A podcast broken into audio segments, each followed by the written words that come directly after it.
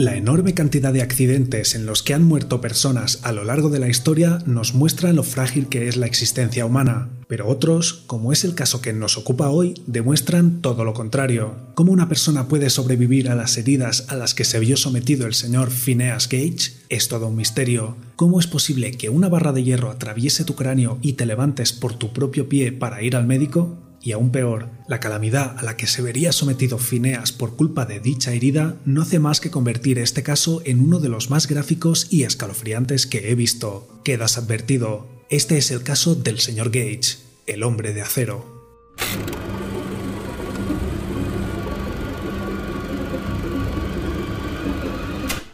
Phineas P. Gage nació en el condado de Grafton, New Hampshire, el 8 de julio de 1823. Sabemos que nació en una familia de granjeros y creció rodeado de animales y campos de cultivo.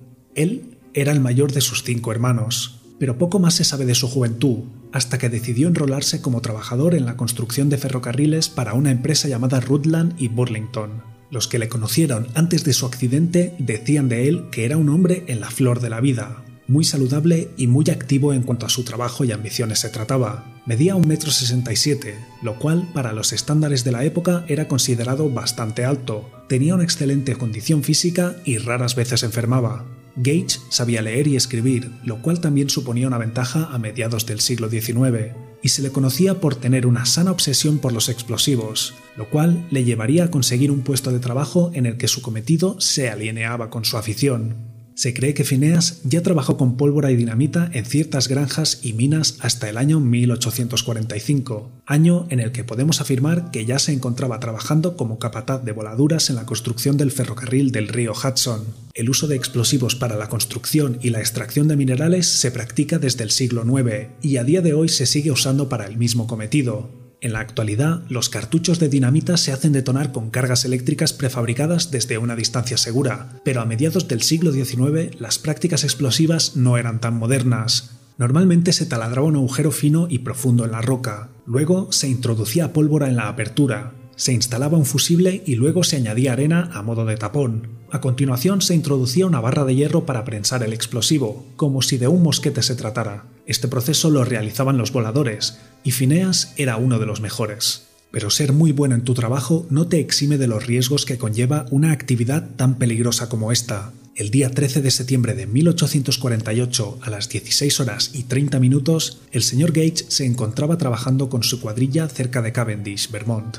Su cometido, hacer volar la roca en pedazos para poder transportarla fuera de la zona por donde más tarde pasaría el tren. Y para eso el primer paso era taladrar un agujero en la roca de una profundidad, diámetro y ángulo específicos para que la explosión fuera lo más eficaz posible. El trabajo concreto de Phineas era el de mantener controlados a los hombres que se encontraban taladrando la roca, controlar también a los que transportaban los pedazos lejos del lugar y con su asistente preparar los explosivos antes de detonarlos. La rutina era muy estricta. Su asistente cargaba el agujero con pólvora. Phineas usaba la punta fina de su vara de hierro para introducir el fusible en el interior. Después, el asistente llenaba el agujero, esta vez con arena a modo de tapón. Con la punta gruesa de la vara de hierro, Gates debía compactar la arena para aumentar la intensidad de la explosión. Para acabar, solo tenían que prender el fusible, avisar a todo el mundo y apartarse.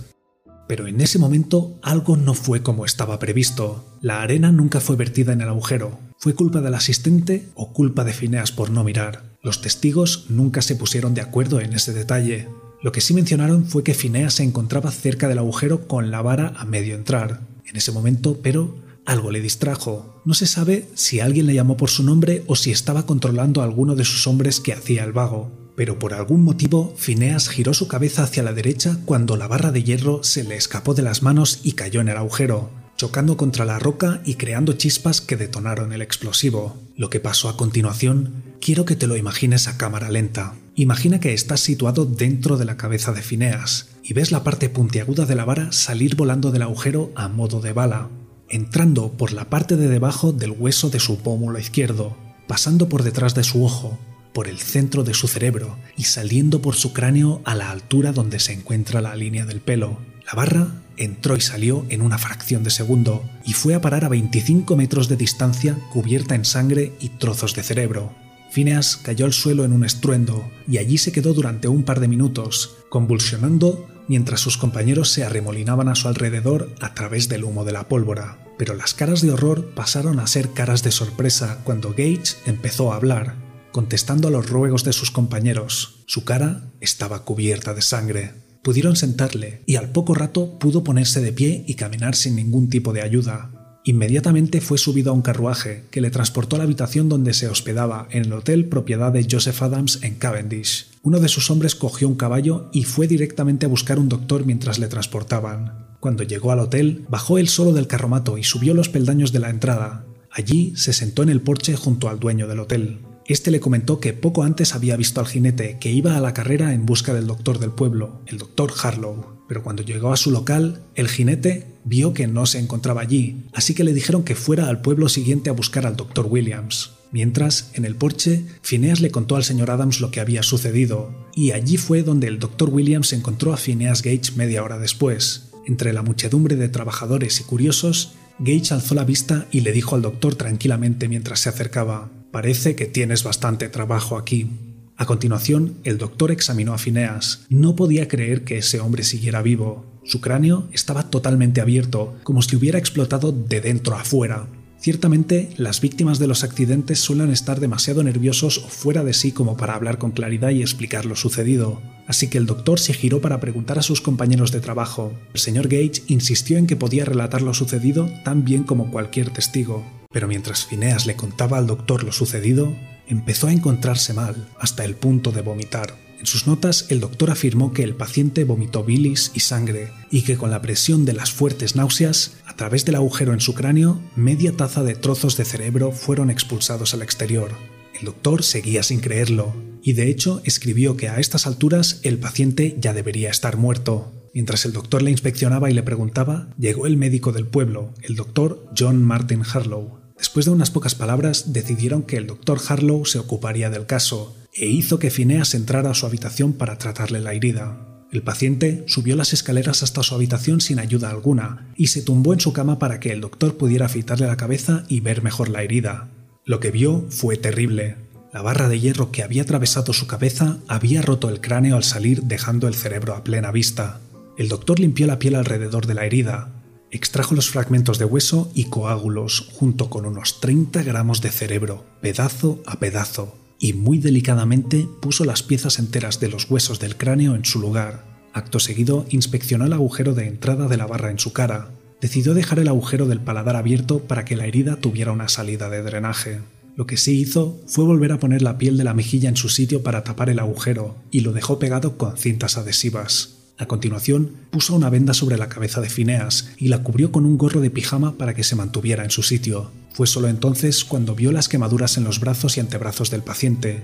Las limpió y le dijo que descansara y sobre todo que no se moviera.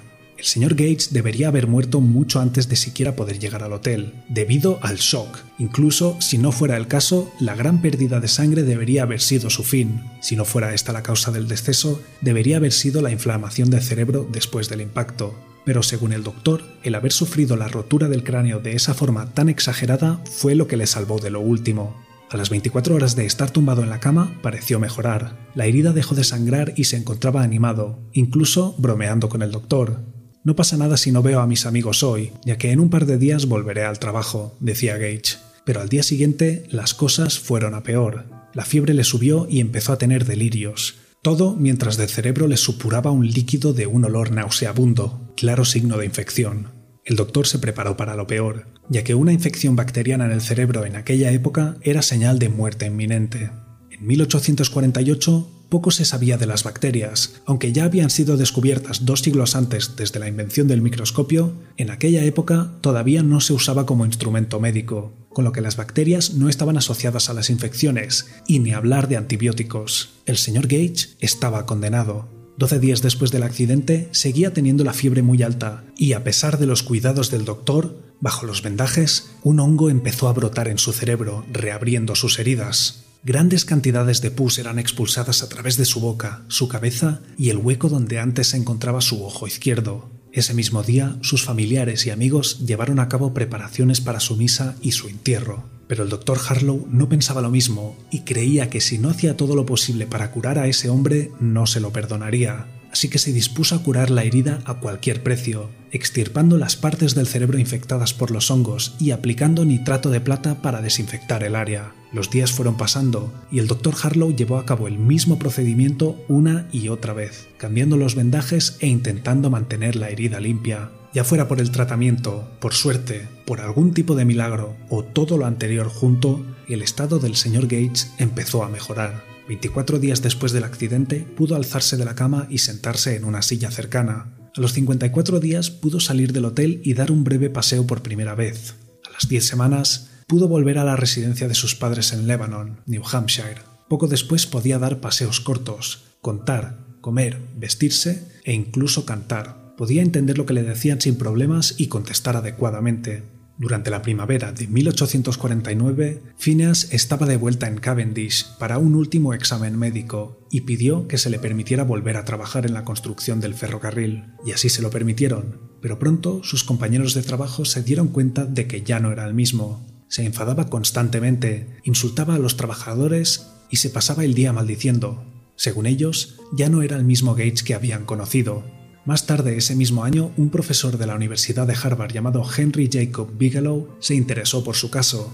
El doctor Harlow había mandado cartas a varios doctores con anterioridad, pero ninguno de ellos encontró el caso relevante porque no podían creerlo. Pero el doctor Bigelow sí que decidió indagar sobre lo sucedido y fue a visitar a Phineas. A los pocos días se presentó con él ante la Boston Society for Medical Improvement, y a partir de ese momento Gage intentó sacar partido a sus circunstancias exponiéndose él mismo y su vara, que llevaba a todos lados, en el Museo de Barnum en Nueva York y cobrar por la entrada. Pero al poco tiempo su caso dejó de ser notorio y se trasladó a Chile para ser conductor de carromatos durante ocho años. Fue en 1859 cuando su salud empezó a empeorar y regresó con su familia que se había trasladado a San Francisco. Murió el mes de mayo del año 1860 debido a un severo ataque epiléptico causado por las secuelas del accidente. Seis años más tarde, el doctor Harlow le pidió a la familia si podía exhumar el cuerpo de Gage y quedarse con su cráneo para donarlo a la ciencia. La familia aceptó y el doctor aprovechó para escribir un último artículo sobre Gage. A día de hoy, tanto el cráneo como la vara se encuentran en el Museo Anatómico de Warren, en Boston. El caso de Gage es recordado como uno de los primeros casos de alteración de la personalidad debido a un accidente. Y es que hay personas en el mundo que son realmente formidables. Cualquier otro en el lugar de Gage posiblemente habría muerto al instante, pero Phineas era otro tipo de animal. A pesar de la tragedia, sobrevivió a todos los diagnósticos que le daban por perdido y pudo vivir su vida con normalidad hasta cierto punto. Si te ha gustado el vídeo, dale un like. Me ayudas una barbaridad. Aquí te dejo otras historias escalofriantes por si quieres echarles un vistazo. Nos vemos en el siguiente vídeo.